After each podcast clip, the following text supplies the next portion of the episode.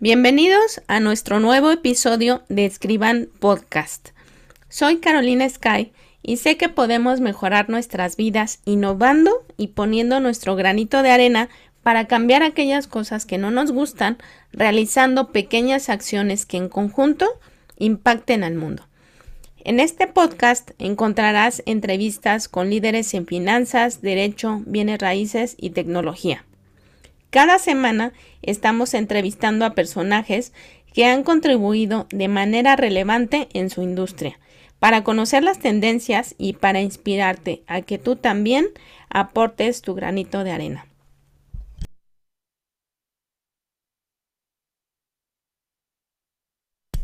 Recuerda que Escriban Podcast está en YouTube para que tengas una experiencia completa con los invitados e invitadas en video ve a youtube.com diagonal escriban podcast y suscríbete para enterarte de todos los episodios de estreno. Este podcast es patrocinado por escriban.com. ¿Cuántas veces como abogado quisiste que tus trámites los pudieras hacer en línea y evitar ir a juzgados o a las dependencias a solicitar expedientes, certificados o documentos para poder hacer tu trabajo? Escriban es la plataforma donde ayudamos a los despachos, notarios y corporaciones que necesiten administrar sus expedientes judiciales y trámites legales de manera fácil, segura y bien organizada. Si tú quieres optimizar los recursos en tu empresa, Escriban te regala 20 días de acceso gratuito. Conócela y solicita tu demo en www.escriban.com y menciona Escriban Podcast para acceder a este beneficio. Dolores Aguinaco Bravo es socia fundadora de Aguinaco y Aja Abogados. Es licenciada en Derecho por la Universidad Iberoamericana. Tiene un diplomado en el control constitucional por la misma universidad. Tiene un diplomado en Derecho de las Telecomunicaciones por el Instituto de Investigaciones Jurídicas de la UNAM. Cuenta con especialización en Derecho Constitucional por la Universidad de Salamanca, en España. Tiene más de 20 años como miembro de la Barra Mexicana Colegio de Abogados y tiene una participación activa en la Comisión de Derecho Constitucional y Amparo. Fue vicepresidenta de la Fundación Barra Mexicana en el periodo 2019 al 2021. Es miembro de la Unión Internacional de Abogados. Tiene una participación en la adhesión de la Fundación al movimiento He for She de la ONU fue nombrada abogada socialmente responsable en el foro de la Fundación Warriors y actualmente es presidenta de la Fundación Barra Mexicana en el periodo 2021 al 2023. Los dejamos con nuestra entrevistada. Bienvenidos a nuestros queridos escribanos. El día de hoy tenemos como invitada muy especial la licenciada María de los Dolores Aguinaco Bravo, a quien ustedes ya escucharon esta semblanza de su trayectoria. Y me gustaría empezar con esta pregunta. ¿Quién fue la que la motivó a estudiar derecho? Uy, Carolina, es una pregunta que no sabes el orgullo que me da contestártela, porque fíjate que mi vida profesional empezó con el amor al derecho desde que yo soy muy, muy niña. Y todo esto se lo debo a mi padre. Mi padre fue juez de distrito, fue magistrado, fue ministro de la Suprema Corte, presidente de la Suprema Corte de Justicia de la Nación en 1995. Desde chicos nos enseñó realmente cuál era el valor de la justicia. Después de que salió de ser ministro de la Suprema Corte y presidente de la Suprema Corte, yo le pregunté cuál era la etapa más feliz que había tenido en estos tres de juez, magistrado, litigante y después ministro de la Corte. Y me contestó juez de distrito. Y yo le decía, pero ¿por qué? Y me dijo, el juez es el que imparte justicia y el que está al nivel de todos los que lo necesitan. Ya desde ahí el amor a mi carrera ha sido de toda mi trayectoria de vida, porque escuchábamos todas las sentencias que hacía mi padre, los relatos de los asuntos que nos podía contar. Siempre fue el amor a la justicia, al acercar un poco más de lo que tenemos a los que no lo tienen. Y también se notó posteriormente en las acciones que usted ha venido realizando. Hemos leído que actualmente es presidenta de la Fundación Barra Mexicana de Abogados. Eso fue como impacto desde niña y ha tenido este resultado el querer ayudar a las personas. Enfoquémonos en el significado de la palabra pro bono, que significa por el bien público. En su trayectoria, ¿cómo lo ha aplicado? Yo llevo más de 27 años de carrera profesional. Yo empecé mi carrera con mi padre, con mi hermano y teníamos un trabajo pro bono en el despacho, teníamos que hacer algo pro bono en el despacho siempre. Siempre hay una regla en los despachos, hoy más que nunca es la obligación que tenemos todos los abogados y en ese contexto yo siempre estuve en la barra, pero nunca me involucré realmente en la fundación como tal que hace tres años yo me separé del despacho y yo hice mi despacho con mi hija hace cinco años en donde nos dedicamos a la misma materia, la materia constitucional y el litigio constitucional. Hace más o menos tres o cuatro años me habla el licenciado José Luis Nazar y me dice, oye Dolores, ¿quieres venir con nosotros y formar parte del consejo de esta fundación? Yo dije, ay, Dios mío, pero pues, es mucho trabajo, pero bueno, ok. Yo dije, sí, voy a hacer parte de ese consejo. Y ahí fue cuando realmente me acerqué a lo que era la fundación y a la actividad que hacía la Fundación de Trabajo Pro Bono. A tal grado que te puedo yo decir que para mí es un honor que me hayan distinguido con la presidencia de la fundación hoy y que yo haya tenido este recorrido con José Luis Nazar que me enseñó realmente cuál era nuestra función como abogados y cuál era esa parte que nosotros tenemos que entregar a la sociedad. Y bien merecido por toda la labor que ha hecho desde pequeña y que le inculcó su padre. Y remontándonos a los orígenes de la fundación, ¿en qué año surge? ¿Cómo ha ido evolucionando la fundación? La fundación nació en octubre del 2000. Fue recorriéndose ese trabajo poco a poco con sus altas y sus bajas, desgraciadamente en muchos casos faltó financiamiento también, porque esta administración, realmente tenemos un cuerpo de administración en donde recoge todas las solicitudes de trabajo pro bono para después dársela a un abogado de la barra mexicana, Colegio de Abogados, que es nuestra materia prima realmente.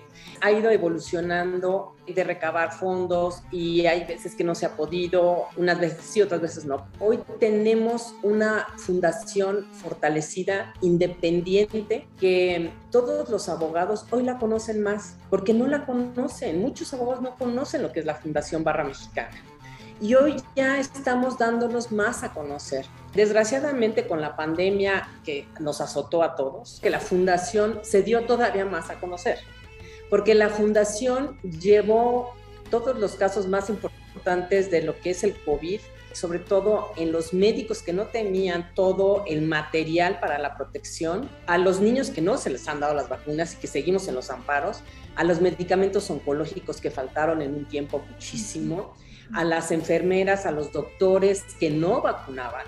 Todo eso fue gracias a, un grupo especializado para que elaboraran los amparos y entonces les pudieran dar. En 24 horas ya tenían los protectores, ya tenían los guantes, ya habíamos ayudado a ese personal. Todo este personal cómo llegó a la fundación a través de que nosotros hicimos programas a través de Facebook diciéndole a todo el personal médico que se amparara, que tuviera ese instrumento jurídico que sí sirve, que sí puede ayudarnos. Y eso es lo que nosotros tenemos que hacer con las sociedades, llegar a decirles qué es lo que tienen que hacer, porque la justicia no está tan fácil para adquirirla. Y ese es el objetivo de la fundación, es acercar la justicia a los grupos más vulnerables. Porque muchas veces el desconocimiento y la ignorancia te ayudan a decir que no te pueden dar nada y que no tienes derechos, pero sí los tienes, pero hay que saberlos hacer valer. Y eso es lo más importante. Y de ahí la importancia de saber lo que tenemos en nuestra Carta Magna, que es la Constitución. Y creo que ha ayudado mucho para la fundación, donde la parte más importante es que tú eres especialista en la Carta Magna. Cuéntanos por qué te especializaste en eso. Cuando empiezas la carrera de Derecho, obviamente las últimas materias son la de constitucional, pero cuando empiezas a las teorías y demás, yo en los primeros tres semestres, yo le dije a mi papá, oye, esto de plano para mí no es. Mi padre me dice, oye, ¿y qué otra carrera te gustaría? Pues yo creo que filosofía, decía yo. bueno, está muy bien, nada más que si quieres comer de la filosofía, no hay forma. O das clases o escribes un libro que qué bruto, o sea, ya sabes, se va a vender por todos lados, pero el derecho tiene esa parte de filosofía en donde nos enseña realmente cuál es la persona y lo que es la persona. En ese contexto, cuando vas al cuarto semestre, quinto semestre, te vas dando cuenta, vas abriendo el abanico de que la persona tiene esos derechos y cuando abres la constitución, ves todos estos derechos, es cuando te empapas de ellos y dices, de aquí permea hacia abajo ya sea el civil, el penal, todas las materias tienen que ver con la Constitución, porque de ahí salen todos los derechos, todos los instrumentos que tenemos para defender nuestros derechos y sobre todo aplicarlo. Y creo que no nada más es una obligación de los abogados, como bien lo dices, sino de todos los ciudadanos. Dentro de esta experiencia que tienes, ¿cuál ha sido tu mayor satisfacción?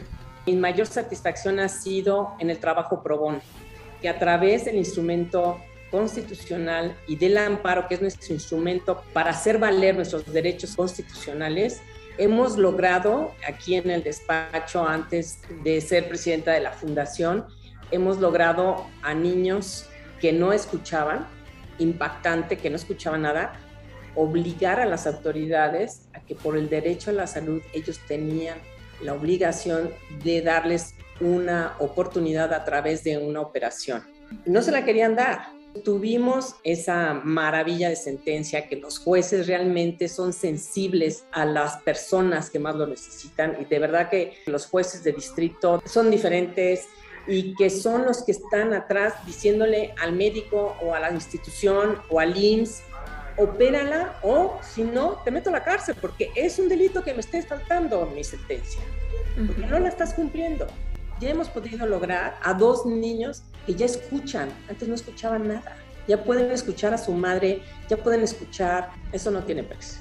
Porque estamos precisamente fortaleciendo esta cultura de legalidad. Cuéntanos un poquito más de la fundación, cuál es el proceso, quiénes pueden pedir ayuda. Todos los que consideran que necesitan ayuda para que se acerque más la justicia y que crean que sus derechos están violándose, pueden acercarse a la fundación y decir, yo no tengo recursos, yo necesito que me ayuden. El personal administrativo, sobre todo la directora ejecutiva que es Carla Aguilar, ella recopila toda la información, se hace un estudio de los estándares pro bono, que son exactamente si tú alcanzas a que este trabajo pro bono se aplique a ti, por las características que tengan, ya sean económicas, sociales, en ese momento, si tu problema es civil, lo conducen a un abogado de la Barra Mexicana Colegio de Abogados en materia civil, ya sea adopción, divorcios, herencias. Si tu asunto es de salud, podemos ver que hay abogados en amparo en donde piden que se fortalezca y que te respeten el derecho a la salud. Eh, te digo, en, el, en la pandemia tuvimos muchísimos amparos este, los medicamentos oncológicos hemos tenido muchísimo. Para darte un ejemplo de quién se ha acercado a la fundación, eh, de los padres con niños con cáncer se han acercado. Y hoy tenemos una trascendencia en esta fundación porque tenemos ya más de 19 estados que ya tenemos ramificado también la fundación en esos estados. Entonces, no nada más va a ser en la Ciudad de México, puede ser en provincia y los abogados de provincia te van a llevar tu asunto. Hemos llevado en Tijuana también. Es acercarse a la fundación y con muchísimo gusto los vamos a atender. Se canaliza entonces por cada especialidad. Por cada especialidad tenemos al mejor despacho del mundo. Son 7000 abogados. ¿Y cuántos colaboradores tienen en la fundación? Tenemos de la parte ejecutiva, que es Carla Aguilar, que es la directora ejecutiva, y tenemos también a Regina Reza, Regina Oviedo, que son parte de, ese equipo y además tenemos otros abogados. Ahora te voy a decir que hemos hecho convenio con universidades para que los estudiantes hagan su servicio social en la fundación. También nos ayudan en muchas eh, ocasiones los estudiantes de las universidades. Tenemos ya convenios con la Ibero, con la Libre, con la Náhuac, pero más que todo esto es la cultura del trabajo pro bono. Los jóvenes tienen que tener esa cultura, porque no es nada más para hacer el servicio social y terminar su carrera, sino es a través de toda su carrera profesional. Siempre tenemos que tener en cuenta que nosotros tenemos la obligación de hacer un trabajo pro bono para los demás.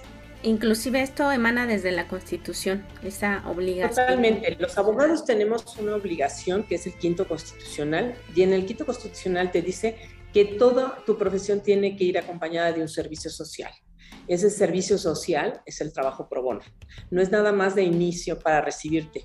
Tenemos una obligación de contribuir con la sociedad, con todo lo que nos han dado, porque somos privilegiados de tener esta carrera de derecho. Todos los profesionistas necesitamos que nos hagamos más humanos y que sepamos que hay mucha gente que lo necesita. Es por el bien público. Por el bien público, exactamente. ¿Cómo es que se allegan de recursos? Por, a través de donaciones y aparte hacemos eventos, pero más que nada son donativos. Ahí es cuando yo les pediría que nos ayuden, los que puedan ayudar a la fundación para que se fortalezca la fundación y pueda llegar más a las personas que lo necesiten. También me comentabas anteriormente que no solamente los jóvenes barristas, los que pertenecen a la barra mexicana, están dentro del trabajo pro bono. Tenemos muchos abogados que no son barristas, pero que les interesa hacer trabajo pro bono. Entonces los tenemos muy bien localizados a través de lo que se llama el litigio estratégico. El litigio estratégico es para que llegue más a grupos sociales, que impacte a grupos sociales, ya no a una sola persona como lo veníamos haciendo, sino hoy a grupos sociales. Estamos llevando ahorita un asunto que es con todos los que viven en Tula. Ya ves que se inundó. Estamos tratando de hacer una acción colectiva con más de 200, casi 300 personas que viven en Tula y que tuvieron daños y además que obviamente que murieron familiares. Estamos haciendo para que el Estado pueda restablecerlos, que ya no vuelva a pasar esto, pero que también le paguen los daños que han tenido porque las autoridades tenían conocimiento de lo que estaba pasando. Este litigio estratégico es para impactar más a grupos sociales, entonces ya no nos queremos quedar en uno solo, sino realmente impactar ya más al Estado de Derecho. Y también los civiles, ¿cómo podemos ayudar dentro de la fundación?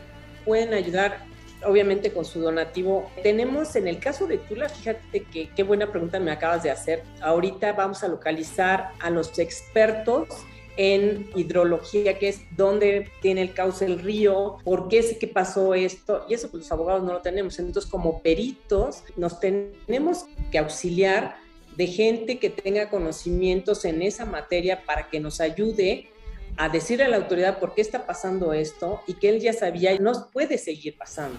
Yo soy de la idea, como siempre lo he dicho, todos los profesionistas, y tú me lo dijiste en este momento, todos los profesionistas podemos hacer algo por los demás. Y todos podemos ayudar en algún caso de derecho o un caso legal. Acercarnos con la gente y decir, oye, cuando necesites un peritaje en tal materia, aquí me tienes, entonces ya lo tomamos en cuenta para conducir en el caso que se necesite con ese estudio que nos va a ayudar muchísimo a nosotros. Inclusive las alianzas, ¿no? Entre diversas fundaciones, ¿no? ¿Cómo consideras que ha avanzado la tecnología para el apoyo a la justicia? Hoy la justicia federal, en los juzgados federales, se pueden hacer juicios por línea. Puedes poner tu demanda por línea y seguirla por línea. Tienes que tener ciertas características, tienes que llenar ciertos elementos firmar, sacarte la fotografía y demás para que tú puedas entrar a tu expediente, ves que trae tu expediente y lo ves, eh, los informes que tiene la autoridad, qué dice la autoridad, cómo va a ser la autoridad y las audiencias también se pueden llevar presentes. O sea, ya no necesitas estar presente en ninguna audiencia, ni tampoco tienes que estar presente ni dar papel. Ya podemos hacerlo por línea. Es un avance enorme, es una maravilla esto. Ahora, ¿cuál es la parte negativa que yo veo? Pero me falta la parte humana. la parte de sentarme con un juez y platicarle el tema, porque un papel no le va a decir lo mismo que yo pueda decirle de cara a cara. Esa parte sí nos hace falta a los abogados, bueno, a mí me hace falta de sentarme con el magistrado, con el juez o con el ministro. Y me decía uno de ellos, de uno de los ministros, me decía, sí, pero yo te puedo decir que yo ya estoy dando audiencias a través de Zoom. Y eso es lo que deberían ya de hacer todos, jueces y magistrados, de por lo menos ver quién es la parte contraria, quién es el que está dolido, quién es el que está pasando por este problema. Esa parte humana, la tecnología no lo supera. Deben de tener todo el contexto. Sí, totalmente. Para mí sí es indispensable.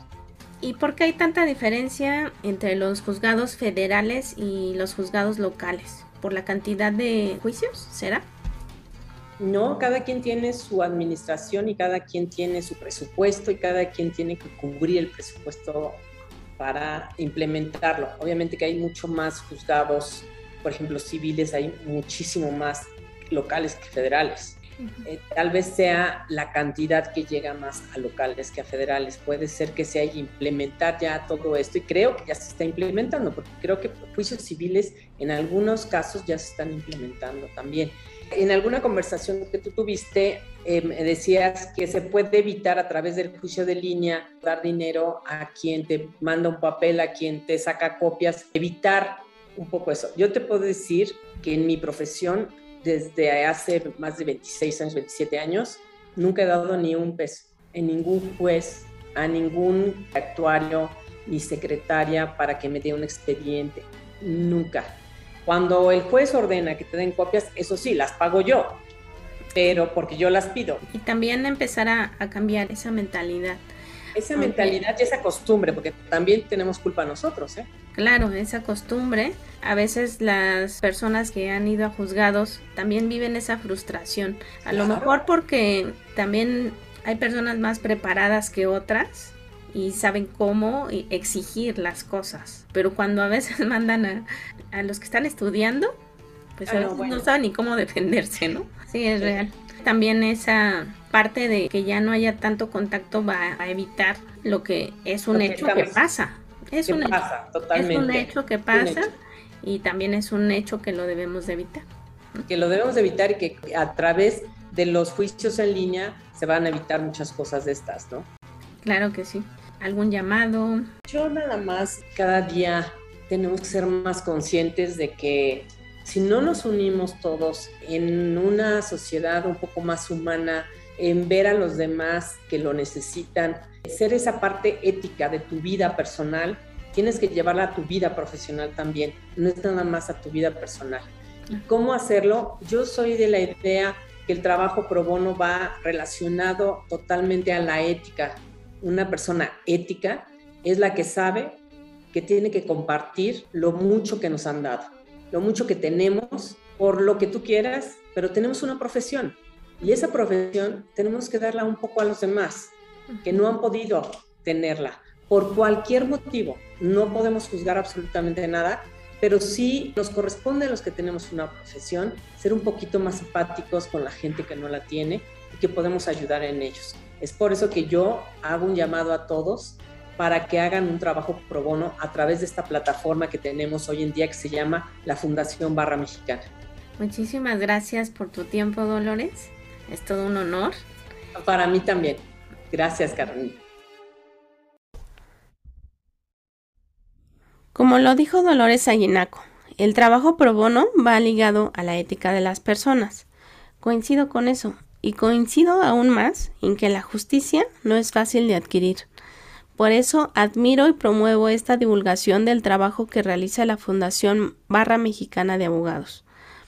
Y hacemos un llamado a los profesionistas que quieran ayudar a la Fundación, porque como escucharon, también requieren apoyo de otros profesionales, no solo de abogados. También es un agradecimiento a todos los abogados y abogadas que han participado en apoyar a la sociedad porque cada granito de arena cuenta. Si te gustó el episodio, compártelo. Escribe una frase o algo que te lleves y menciónanos en LinkedIn a Dolores Aguinaco Bravo y a tu servidora Carolina Sky. También sigue Escriban Podcast en Spotify o suscríbete en iTunes y califícanos con 5 estrellas para impactar a más gente y tener a más invitados. Visítanos en www.escriban.com, donde encontrarás recursos y un blog valioso donde te diremos cómo administrar los expedientes y trámites judiciales de tu despacho o bufet legal. También te puedes unir a nuestra comunidad en www.escribanos.com donde se reúnen emprendedores, empresarios y personas que quieren mejorar su entorno legal. Recuerda registrarte para recibir nuestro newsletter Escriban, donde te compartiremos noticias relevantes de la industria tecnológica. Este podcast es patrocinado por escriban.com. ¿Cuántas veces como abogado quisiste que tus trámites los pudieras hacer en línea y evitar ir a juzgados o a las dependencias a solicitar expedientes, certificados o documentos para poder hacer tu trabajo? Escriban es la plataforma donde ayudamos a los despachos, notarios y corporaciones que necesiten administrar sus expedientes judiciales y trámites legales de manera fácil, segura y bien organizada.